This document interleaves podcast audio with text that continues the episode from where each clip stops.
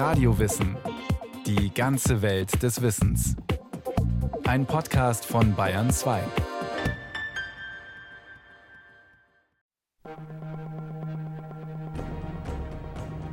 Es ist Nacht.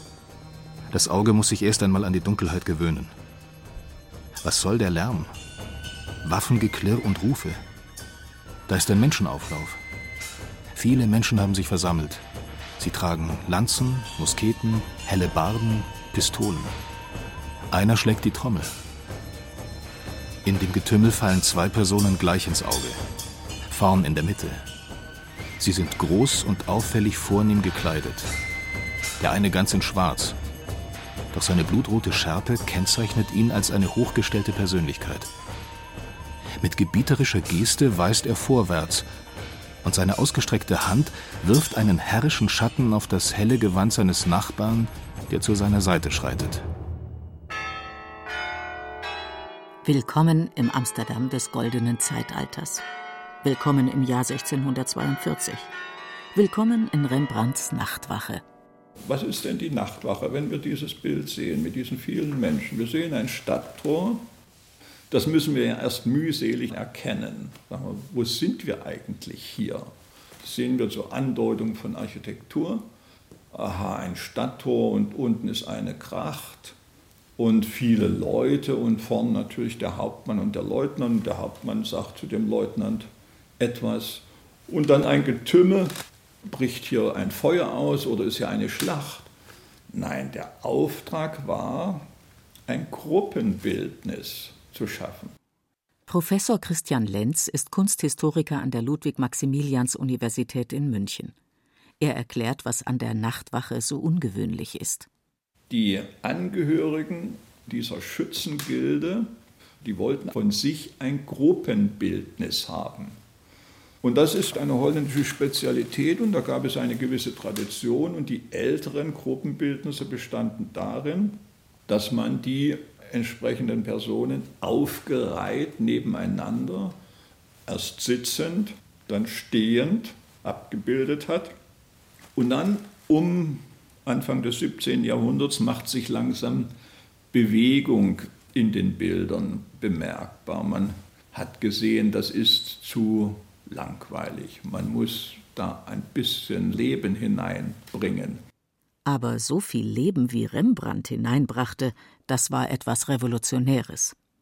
Für sein Gruppenbild reihte er nicht wie sonst üblich Porträt an Porträt, nein, er setzte die Gruppe gleichsam in Szene, ließ alle Beteiligten aktiv an einer Aktion teilnehmen, staffelte sie, um den Eindruck der nach vorn drängenden Menge zu steigern, in die Tiefe. Und bei Rembrandt kommt noch etwas anderes hinzu, das zeigen ja auch etliche Selbstbildnisse ganz deutlich. Er hatte eine Neigung zum Rollenspielen, zum Theaterspielen. Er verkleidete sich gern, er schlüpfte gern in eine bestimmte Rolle. Vermutlich hat Rembrandt Anregungen aus der Theaterwelt verarbeitet. Denn die Nachtwache wirkt so, als würde er eine theatralische Handlung auf offener Bühne abbilden. Die ganze Welt ist Bühne und all die Frauen und Männer bloße Spieler. So William Shakespeare. Ob Rembrandt mit Shakespeares Werken vertraut war? Wir wissen es nicht. Doch kein geringerer als Vincent van Gogh schrieb: In Shakespeare steckt etwas von Rembrandt. Für Rembrandt war tatsächlich die Welt eine Bühne. Er kannte die Kostüme, die Rollen, das Repertoire der Mimik und Gestik. Er kannte schallendes Gelächter ebenso wie unterdrücktes Schluchzen. Er konnte Verführung, Scham, Einschüchterung, Verzweiflung und Trost darstellen. Er malte Angeberei und Bescheidenheit, Liebe und Vergebung, Hass und Rache. Und diese Unmittelbarkeit der Gefühle macht seine ungebrochene Wirkung aus. Bis heute. Es ist selbstverständlich, dass Rembrandt eine breite Wirkung hat. Und zwar deshalb, weil Rembrandt sehr viel psychische Verhältnisse, sehr viel seelische Regungen zum Ausdruck gebracht hat, nicht zuletzt in seinen Selbstbildnissen, die eigentlich in einem gewissen Maße für jedermann erkennbar sind. Die Menschen in Rembrandts Gemälden kommunizieren miteinander. Da ist ein Reichtum an nonverbalem Ausdruck.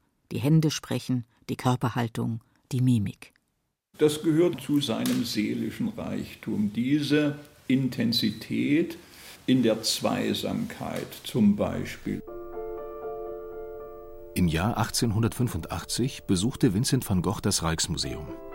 Lange betrachtete er Rembrandts Gemälde Die Judenbraut, ein Spätwerk, wenige Jahre vor Rembrandts Tod gemalt. Es zeigt ein Liebespaar, vermutlich Isaak und Rebekka. Van Gogh war von dem Bild tief berührt. Was für ein intimes, was für ein unendlich zartfühlendes Gemälde, schrieb er seinem Bruder Theo, und einem Freund gestand er, ich würde gerne zehn Jahre meines Lebens dafür geben, wenn ich zwei Wochen vor diesem Bild verbringen dürfte, nur mit einem trockenen Kantenbrot zu essen. Was war es, das den hochsensiblen Van Gogh so an diesem Bild fesselte? Ernst und schweigend neigen sich die beiden Liebenden einander zu, doch ihre Blicke treffen sich nicht. Es sprechen vor allem die Hände, die im Zentrum des Bildes stehen. Sie sprechen von Liebe, Zärtlichkeit und Vertrauen und von der Macht der Berührung. Andere Bilder können jedoch ausgesprochen verbal sein.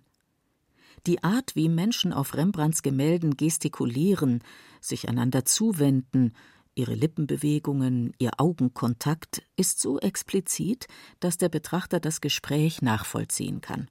Es ist, als ob man die gemalten Menschen sprechen hören könnte. Professor Christian Lenz diese unterschiedliche Anteilnahme am Wort, am gesprochenen Wort und auch die sehr reichen Möglichkeiten, Sprache durch Mimik und Gestik und Körperhaltung zu übermitteln. Das ist tatsächlich etwas Besonderes bei ihm.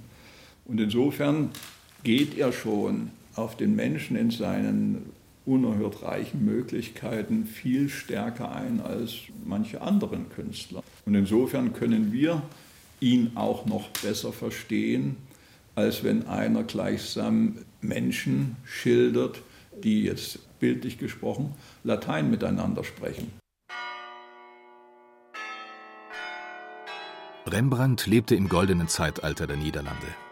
Die kleine wasserumspülte und wassergeplagte Provinz hatte sich in schwindelerregender Zeit zu einer europäischen Macht entwickelt, die in Handel und Kultur für ein Jahrhundert den Ton angab.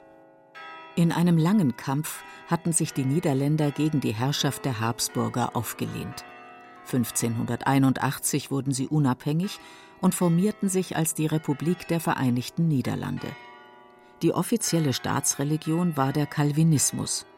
Doch wurde eine Toleranz geübt, die zu dieser Zeit ungewöhnlich war, wo Europa von Glaubenskriegen zerrissen war. So fanden viele Glaubensflüchtlinge Zuflucht in den Niederlanden. Vor allem natürlich Protestanten aus den Provinzen, die bei den katholischen Habsburgern verblieben waren, aber auch französische Hugenotten und sephardische Juden aus Spanien und Portugal. Diese Glaubensflüchtlinge waren meist gut gebildet. Sie ließen sich in den Städten nieder und trugen mit ihren Fertigkeiten und ihrem Wissen zum Wirtschaftswunder der nördlichen Niederlande bei.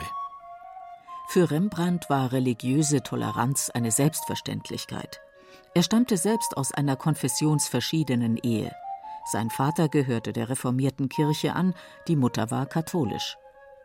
Für viele seiner Bildnisse mit biblischen Motiven malte Rembrandt jüdische Modelle. So auch in dem Gemälde Der auferstandene Christus, das in der alten Pinakothek in München zu sehen ist. Der Heiland trägt die Züge eines jungen jüdischen Mannes aus der sephardischen Gemeinde Amsterdams. Professor Christian Lenz. Er wohnte ja da ganz in der Nähe, er hat ja solche auch bildnismäßig dargestellt.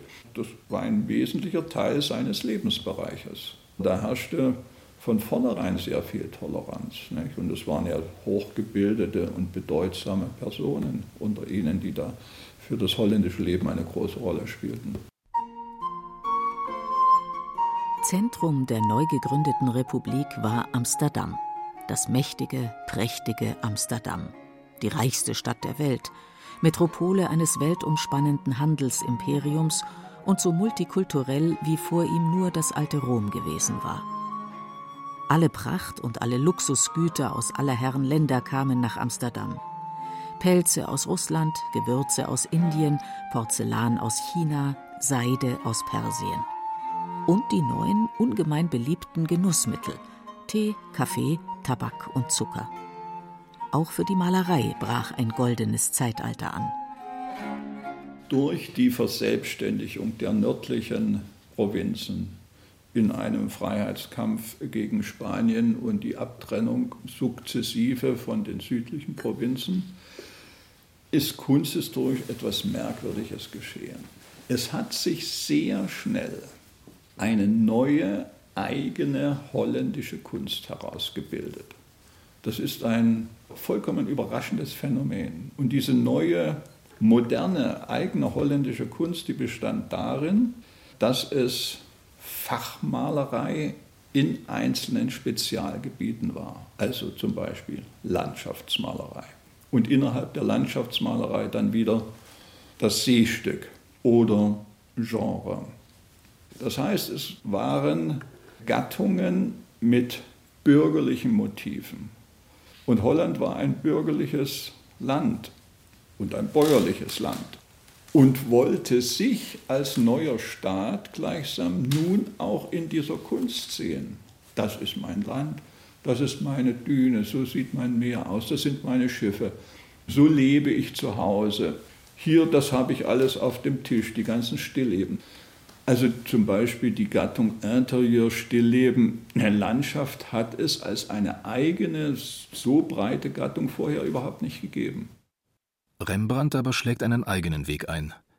Er geht zu einem Historienmaler in die Lehre. Aber die Historienmalerei war eigentlich nicht die moderne holländische Malerei. Das heißt also, Rembrandt entscheidet sich am Anfang gegen die moderne holländische Kunst und entscheidet sich für die alte Tradition, die über Rom und weiteres in Italien bis zur Antike zurückreicht. Das ist doch sehr interessant, dass ein bedeutender Künstler, junger Künstler sagte, ich will kein moderner Künstler sein. Ich suche Anschluss an die großen Alten. Aus dieser Einstellung heraus und aufgrund seiner unerhörten Begabung hat er dann großes Ansehen in Holland gewonnen und hat die holländische Kunst sozusagen mit Hilfe der älteren Tradition wieder neu bestimmt. Rembrandt lebte in der Blütezeit des goldenen Zeitalters. Er wurde 1606 geboren. Sein Vater ist Müller, die Mutter die Tochter eines Bäckers. Schon als Jugendlicher will er Maler werden. Nach seiner Ausbildung gründet er ein Atelier in Leiden, seiner Geburtsstadt. Doch er ist ehrgeizig und darum zieht er um 1631 in die Metropole, nach Amsterdam, wo reiche Klienten und Mäzene dichter gesät sind. So erhält er vom Statthalter Frederik Hendrik von Oranien den Auftrag, einen Passionszyklus zu malen, eine Serie von Gemälden, die das Leben Christi darstellen. Dieser Passionszyklus befindet sich heute in der Alten Pinakothek in München. Dr. Bernd Ebert ist dort Kurator für die holländische Kunst. Er erklärt, wie Rembrandt sich selbst als Zeitzeuge in die Historienbilder einbrachte. In den beiden frühen Bildern der Kreuzabnahme und der Kreuzaufrichtung zeigt sich Rembrandt selbst. Er ist sozusagen einer der beteiligten Figuren, der im Sinne der Compassio, also des Mitfühlenden, auch unter dem Kreuz steht, den Körper von Christus herabnimmt und er zeigt sich als einer der Schergen, der unmittelbar beteiligt ist. Er sieht sich darin als einer der Menschen im Sinne der protestantischen Religiosität auch, einer der Menschen, die am Tod Christus beteiligt waren und Mittäter waren und erlöst wurden dann durch Christus. Doch auch außerhalb des Passionszyklus haben Besucher der Pinakothek die Möglichkeit, sich Auge in Auge mit Rembrandt einzufinden. Die alte Pinakothek in München kann sich sehr glücklich schätzen, dass sie eben ein ganz frühes dieser Selbstbildnisse besitzt. Es ist kaum größer als eine Postkarte, aber besticht durch den lebendigen Ausdruck. Rembrandt hat seinen Mund leicht geöffnet, das Gesicht ist verschattet, die Haare sind kraus, ganz typisch für diese frühen Selbstbildnisse, krauses Haar, lebendiges Haar. Er hat es bei dem Bildnis wahrscheinlich mit der Pinselrückseite in die nasse Farbe gekratzt, um nochmal diesen Moment der Bewegung auch zu unterstreichen. 1633 heiratet Rembrandt eine junge Frau aus guter Familie, Saskia von Eulenburg. 1639, im selben Jahr, als er den Auftrag für die Nachtwache bekommt, kauft er ein herrschaftliches Haus in der Jodenbreystraat, das heute ein Museum ist. Hier hat er sein Atelier und seine Wohnräume und viel Platz für eine enorme Sammlung von exotischen und kuriosen Gegenständen. Muscheln und Korallen, afrikanische Speere, Büsten griechischer Philosophen, Münzen, Waffen und Musikinstrumente. Rembrandt kann sich vor Aufträgen nicht retten. Es sind seine goldenen Jahre. Seine Porträts zeigen, wer die neuen tonangebenden Herren sind. Nicht mehr der Adel ist es, es ist das Bürgertum. Angehörige der akademischen Schichten, die durch Fleiß und Intelligenz zu Wohlstand gelangt sind. Mediziner, Theologen, Kaufleute. Und sie zeigen diesen Wohlstand auch gern her, unter anderem indem sie sich porträtieren lassen. So ist auch die Nachtwache ein Statement der neuen niederländischen Gesellschaft. Denn die Porträtierten waren keine professionellen Soldaten, sondern Kaufleute, die Angehörige einer Bürgerwehr waren. Sie demonstrieren ihren Willen, Amsterdams Freiheit und bürgerliche Rechte zu verteidigen. Der chaotische erste Eindruck trügt nicht. Doch die lärmende Energie der Menge kann auf Zuruf gebündelt werden. Die Freiheit und der Individualismus werden, wenn es darauf ankommt, mit Disziplin dem Wohle der Gemeinschaft untergeordnet. Das macht die Größe und den Erfolg des neuen Staatswesens der Republik der Niederlande aus. Die Nachtwache war 1642 vollendet. Das Jahr markiert einen Wendepunkt in Rembrandts Leben, in dem es lang nur bergauf ging. Saskia ist schon länger krank, vermutlich Tuberkulose. Es muss eine der traurigsten Zeichnungen der Kunstgeschichte sein. Saskia krank im Bett. Die junge Frau, die uns aus Rembrandts Gemälden so vertraut ist, rosig und rotwangig, füllig und mit Doppelkinn, mit zärtlichem Lächeln und üppigem blonden Haar, sie liegt kraftlos in ihren Kissen. Das Gesicht eingefallen, die Hände knochig, eine Nachthaube verdeckt ihre Locken. Ein Ausdruck schierer Hoffnungslosigkeit, die Augen schon fast gebrochen. Vier Kinder hat Saskia geboren, drei sterben sehen. Nur ihr jüngstes ist am Leben. Ein kleiner Junge, Titus, noch kein Jahr alt. Sie weiß, was auch Rembrandt weiß, als er seine geliebte Frau zeichnet. Das Bett ist ihr Sterbebett. Saskia stirbt im Juni 1642, keine 30 Jahre alt. Der Witwer holt eine Kinderfrau ins Haus. Der kleine Titus muss ja versorgt werden. Er fängt mit ihr eine Affäre an und schiebt sie, als sie Ansprüche anmeldet, in eine Besserungsanstalt ab. Dann kommt in den späten 1640ern eine junge Frau als Haushälterin. Sie wird Rembrandts Lebensgefährtin, Muse, Modell, Managerin und Mutter seiner Tochter Cornelia, Hendrikje Stoffels. Rembrandt und Hendrikje leben in wilder Ehe. Denn Saskia, die aus einer begüterten Familie stammte, hatte wenige Tage vor ihrem Tod ein Testament gemacht. Darin verfügte sie, dass Rembrandt im Falle einer Wiederverheiratung sein Erbe an Titus verlieren würde. Der Maler kann es sich schlicht nicht leisten, zu heiraten, denn die Aufträge tröpfeln nur noch spärlich. Das hat mit der politischen Lage zu tun. Die Niederlande befinden sich wieder einmal im Krieg, diesmal mit England, und eine Seeblockade lähmt die Wirtschaft. Das trifft natürlich zuerst die Produzenten von Luxusgütern, wozu Gemälde zählen. Und es hat damit zu tun, dass ein neuer Kunstgeschmack herrscht, nicht mehr bescheiden und gediegen, sondern prachtvoll und bunt. Rembrandt muss 1656 Bankrott erklären.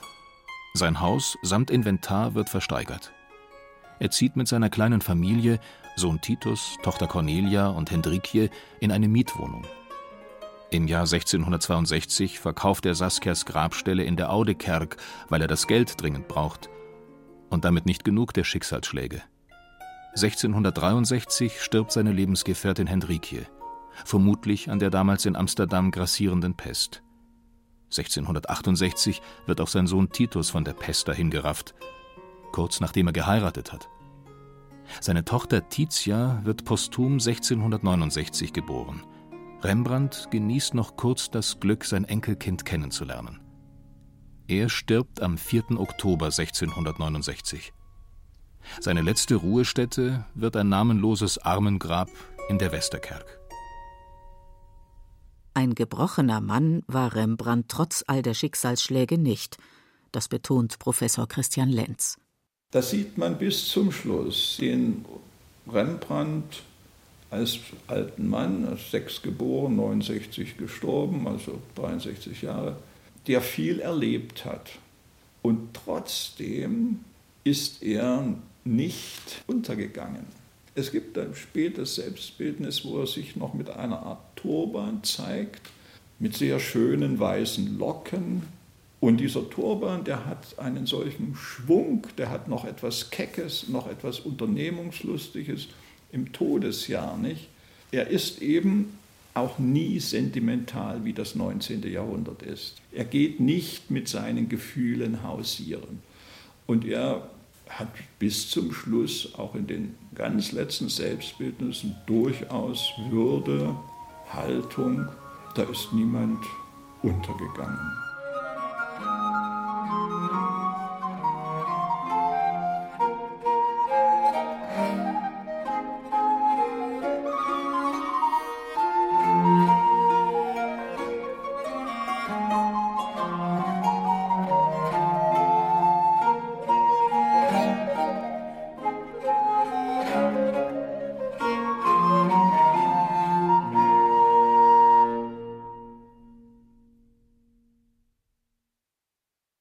Sie hörten Rembrandt van Rijn, der Maler der Nachtwache von Julia Devlin. Es sprachen Beate Himmelstoß, Christian Baumann und Peter Weiß. Ton und Technik Jochen Fornell. Regie Irene Schuck. Eine Sendung von Radio Wissen.